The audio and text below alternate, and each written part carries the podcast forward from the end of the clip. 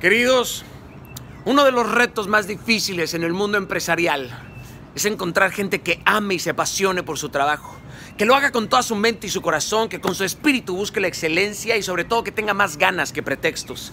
Gente que sea fiel y leal. Te va a ser muy difícil encontrar un equipo así, sobre todo si tú no cuidas de ellos.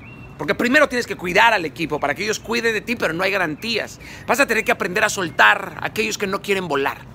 Esos que constantemente ponen pretextos, que tienen una actitud de mierda, que se autosabotean y por consecuencia te sabotean a ti. No siempre tienes que cargar con la apatía de otros. Por más que quieras ayudarles, es desgastante, es frustrante inspirar al que no tiene visión, orden y disciplina. Espera más de un malo que de un necio, crudo y real, pero así es.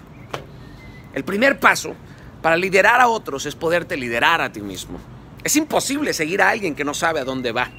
Y si no estás dispuesto, querido, de hecho, a poner tu espalda por los que te siguen, entonces tú no mereces liderar a nadie, porque liderazgo tiene un precio, es una postura de servicio, no para ser servido.